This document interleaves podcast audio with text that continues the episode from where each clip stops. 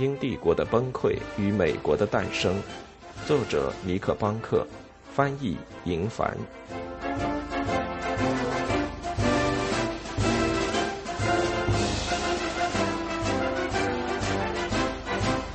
第十三章：革命开始。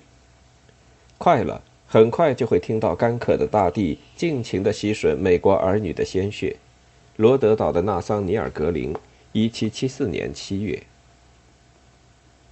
在十八世纪，叛国罪可以有多种表现形式，或文或武。在盖奇将军到达波士顿之前很久，甚至离开战还有一年的时候。美国的爱国青年就已经在报纸上发表一些言论。那些文字如果被英国的间谍看到，足以将作者送上绞架。对英国来说，这场危机爆发的很突然，是一场突如其来的风暴，而此前的天气只是多云，绝非黑云压境。但对新英格兰新一代的激进分子来说，一七七四年的事件，他们从童年时期就开始准备了。在波士顿，许多人和威廉·莫里诺一样，读着希腊罗马经典长大。那些经典满是诛杀暴君和内战的记载。人们常说，美国人不愿造反，虽然他们自己就是革命者。用最近一位学者的话说，但这只是部分事实。拿华盛顿。富兰克林和约翰·亚当斯来说，的确如此。反抗的重担是被甩在他们肩上的。但同样清楚的是，一些美国人是非常想要开战的。早在1774年春天，他们就开始准备，先是只用文字，但很快就有了行动。这是诺斯万万没想到的。在议会一次又一次的辩论期间。双方的发言人都曾辩论称，美国不会因为战争而退缩。在伦敦的多家报纸中，许多记者也都说过同样的话。但是，像这样的评论很容易就被驳回，因为他们大多出自记者或是像巴尔上校这种下议院的异类之口。通过盖奇将军的简报，内阁部长们仍然相信马萨诸塞州会在流血事件上退缩。要是他们不这么认为，他们就应该在一月底的议会上增加军队的预算。事实上，陆军部保持了军队数量不变，甚至还将分配到美国和西印度群岛的军队削减了两个营。至于海军，诺斯勋爵认为只需要四艘护卫舰就可以封锁波士顿港，因此舰队的预算也被冻结。他们没有理由增加预算。因为1774年的前九个月，英国没有预见到来自任何一块殖民地的军事威胁。从州长哈钦森发的信件来看，随着离职时间的临近，书信的内容也变得更加严峻。关于波士顿爱国者的卷宗有厚厚的一沓。他们知道那里的政府正在解体，但他们看到的只是一些不安的搅动，并没有严格意义上的叛乱。在后来，英国渗透了塞缪尔·亚当斯的联络委员会，但不是现在，不是在盖奇抵达马萨诸塞州之前。他们完全不知道亚当斯的一些盟友已经在讨论战争的可能性，也不知道他们的谈话被多么广泛的传播着。多年来，一些激进分子已经暗示要与宗主国开展武装斗争，例如1771年。一个自称为“哨兵事件”的专栏作家，这个人可能是约西亚·昆西，为波士顿的激进报纸《马萨诸塞密探》发文。他给哈钦森贴上暴君的标签，将殖民地称为庇护自由之处。他写道：“若攻击美国人的自由，他们就会诉之于剑。”这句话后来成了一句革命口号，响遍了东部沿海地区。但这句话的真正意思。是像听上去那样吗？它可能仅仅是演说家的一种修辞，一种比方，并没有真的要拿起火枪的意思。为了让这场危机完全失去控制，变成革命，新英格兰的男男女女必须超越文字的谈论，开始用行动进行积极的准备。1774年，该地区偷运火药和武器的第一个确凿证据出现在八月的第四周。被发现的地点是罗德岛，这显然与制造葛斯比事件的那些人有关。但在几个月前的三月和四月，不仅在波士顿，还有十六英里外的马布尔黑德港口，就已经可以听到有关军事行动的严肃谈论。罗德岛这个已经熙熙攘攘的小地方，将在六月一日港口法案生效的时候变得更为重要。因为来自英国的船只会首先到达这里或萨勒姆附近。如果沿海和内陆地区的小城镇与波士顿的激进分子相联合，盖奇的任务就不可能完成。他将面临同时来自乡村和城市广泛而多样的阻挠活动。不知道下一个查党事件或葛斯比事件将会在何时何地发生。事实上。埃塞克斯的城镇和他们北面的邻居一样反应，并且已经在考虑武装抵抗的可行性以及反抗的基本原则。在马布尔黑德住着一位未来的美国副总统埃尔布里奇·格里。这位哈佛大学1762级毕业生是位大商人的儿子，性格强硬而又热烈，充满了活力。他被选入众议院，虽然说话结巴。但他演讲的激情甚至胜过他的导师塞缪尔·亚当斯。四月四日，格里在一封写给亚当斯所在委员会的信中谴责了英国，称诺斯和他的同事是恶徒和暴君，是自由的敌人，与他们妥协是不可能的。他们想尽一切办法对殖民地征税，并且热情不减，只有暴虐的政策才会这样。他写道。英国人永远都不能被信任，他称国王的部长们有着最肮脏的原则，既没有荣誉感，也无诚信或知识，从他们那里不可能获得任何和解，也根本就不该指望。这些是来自格里的挑衅言论。更为重要的是，他说这些话时，波士顿港口法案或内阁的任何其他措施尚未被传出来。一连好几个星期，恶劣的天气让船只无法出港或将它们吹离航道，因此传到大西洋这边的消息只有星星点点。自查党事件以来，新英格兰从伦敦没有收到任何消息，只有当地报纸在三月二十八日刊登了几行字。即便如此，这则报道里也没有英国官方回应的任何线索，除了一个传言，结果还是假的。更多的战舰已在从英国赶来的路上。然而，即便还没有什么证据，格里已经假设了最坏的情况。他继续发表类似于战斗号令的言论。他的书信带着一种紧急实用的目的。他想让委员会组建一个新的殖民地民兵团来取代原有的那个。他认为，帝国通过投射其强大军事实力的形象，让殖民地受到奴役。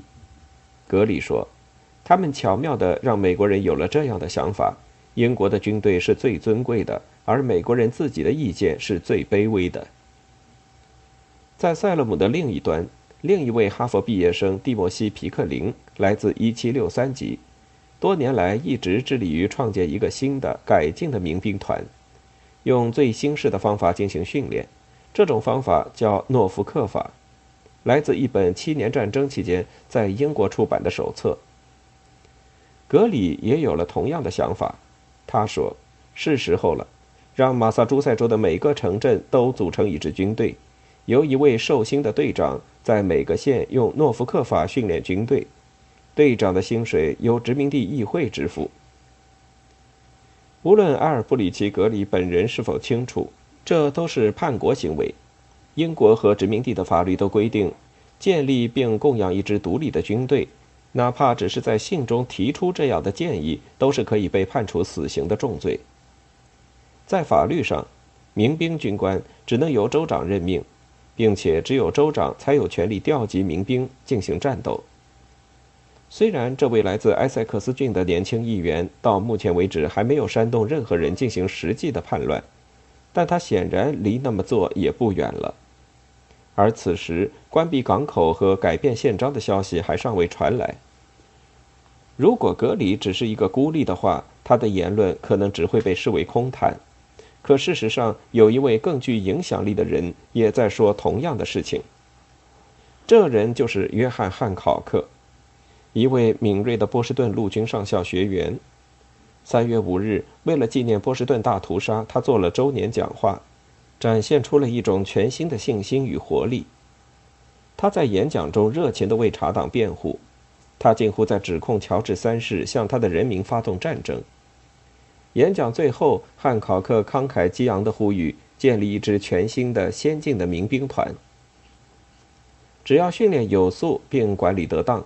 马萨诸塞州就根本不用担心英国大名鼎鼎的掷弹兵，他说：“我们并不缺少勇气，那支有史以来最强大的军队也只是在训练上超过了我们。如果殖民地被入侵，民兵团就会为了他们的房子、他们的土地和他们的孩子，为了自由，为了他们自己和他们的上帝而战。”这些话确实激动人心。但问题是，这是不是只是用来吓唬州长的言辞，而不是一个严肃的行动计划？但无论是哪样，汉考克和他的同志们已经走得太远，不能回头了。除非英国内阁屈服，索性忽略查党，内阁不可能这么做，否则武装冲突几乎是不可避免。自十二月以来，殖民地一直在等待，看英国会作何反应。要是在此期间殖民地议会什么都不做，也许紧张就会得到缓和，事态也会降温。要是托马斯·哈钦森能捎信给英格兰告知这里的一切都安静如常，也许清查事件就会逐渐变得不那么重要。虽然他将一直被视为犯罪行为，必须得到某种形式的惩罚，但英国可能不再会把它看作是彻底的背叛，也就不必彻底改革殖民地政府了。而事实上，情况越变越糟。哈钦森的对手变得更加咄咄逼人和直言不讳，而哈钦森本人则再次变得无能为力。袭击约翰·马尔科姆已经够糟糕的了，但是三月份，在汉考克的演讲结束两天后，格里芬码头事件又再次在波士顿上演。一艘名为“财富号”的双桅横帆船到港。他的鲁莽的船长试图将茶叶在码头卸货，六十个身穿印第安服饰的男人跳上船，将茶叶扔进了水里。如果这些只是偶发的暴乱事件，不应视为对整个帝国的威胁的话，那么众议院所采取的另一举措就要另当别论了。从英国的角度来看，很久以前殖民地众议院向国王无耻的请愿，就已经在事实上宣布了独立。而现在，他又犯下了更为严重的错误。二月二十四日，众议院投票弹劾首席大法官哈钦森的亲戚彼得·奥利弗，他被指控接受英国皇家的薪水，这笔钱来自于海关税收。在暴力的威胁之下，投票也只不过是走个过场。这意味着，早在强制法案生效之前。殖民地就已经面临着与皇家权威的另一场碰撞。迟早有一天，英国都会任命法官来接管马萨诸塞州的法庭，而爱国者们必定会群起阻挠。在投票前的一个星期，哈钦森就已经看出了事态的苗头。二月十七日，他给达特茅斯写了一封内容绝望的私人长信，因为是私人的，所以不必向内阁公开。他在信中描述了时局的混乱。他写道：“我看让这个省的政府恢复到原有状态是没可能了，无政府状态将会愈演愈烈，直到全省都陷入混乱。无论在哪里，人们都否认英国议会的权威。在西部的伯克希尔山，武装团伙肆意践踏法律；在波士顿。”为国王效力的每一个仆人都发现自己被不满和愤怒的人群包围。这封信在复活节当天被送到达特茅斯的办公桌上，正好赶上议会的第二轮辩论。和埃尔伯里奇·格里呼吁建立新民兵组织一样，哈钦森写这封信也是在封闭波士顿港的消息传到之前。虽然没有听到任何来自宗主国的消息。他却描述出了那种无政府的混乱状态。悬念一直持续到四月，整个马萨诸塞州的情绪已变得极为激动。来自英国的船只也开始逐渐到达，他们带来了一连串伦敦的报道，每一条消息都比上一条更令人痛苦。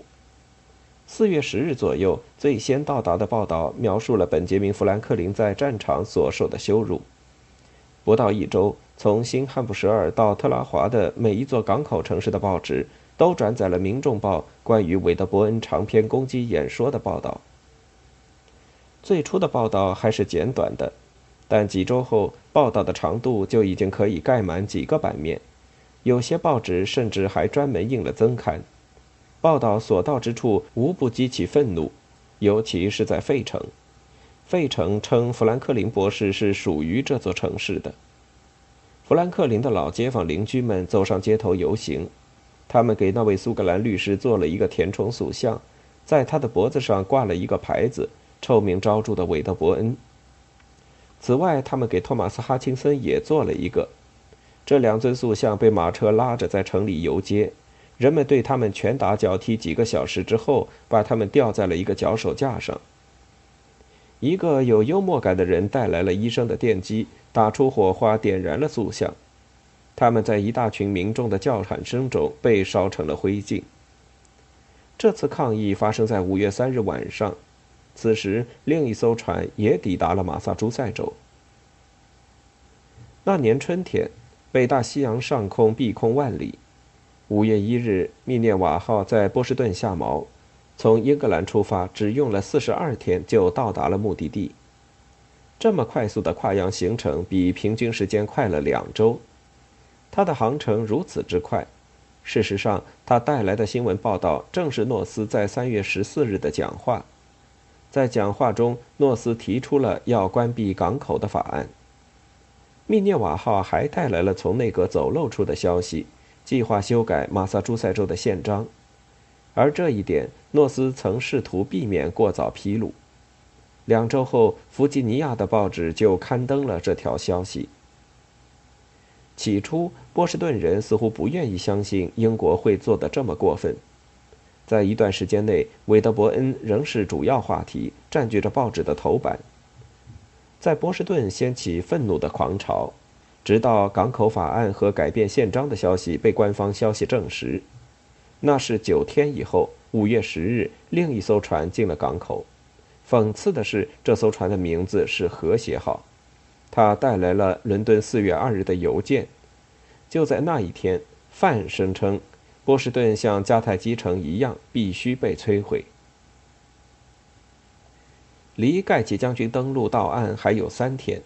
和谐号不仅带来了范先生过分的言辞，还有波士顿港口法案的文本。再有三周的时间，港口就会被封闭。这艘船带来的信件和报纸证实，法律将被改变，使州长具有最高权威，政府也将搬到萨勒姆。这些新闻给了激进党做出反应的最佳时机。用托马斯·杨的话说：“完美的危机已经到来。”约翰·汉考克再次卧病在床，但在此之前，他已经获得了一张重要的信任票。春季是选举时间，波士顿的选民聚集在一起选举四位众议院成员。汉考克位列票数榜首，塞缪尔·亚当斯和托马斯·库辛紧随其后，他们的当选确定无疑。因此，五月十三日星期五早上，他们的朋友。镇书记员威廉·库珀再次在法尼尔厅召集了镇民大会，商讨对和谐号带来的新闻的回应。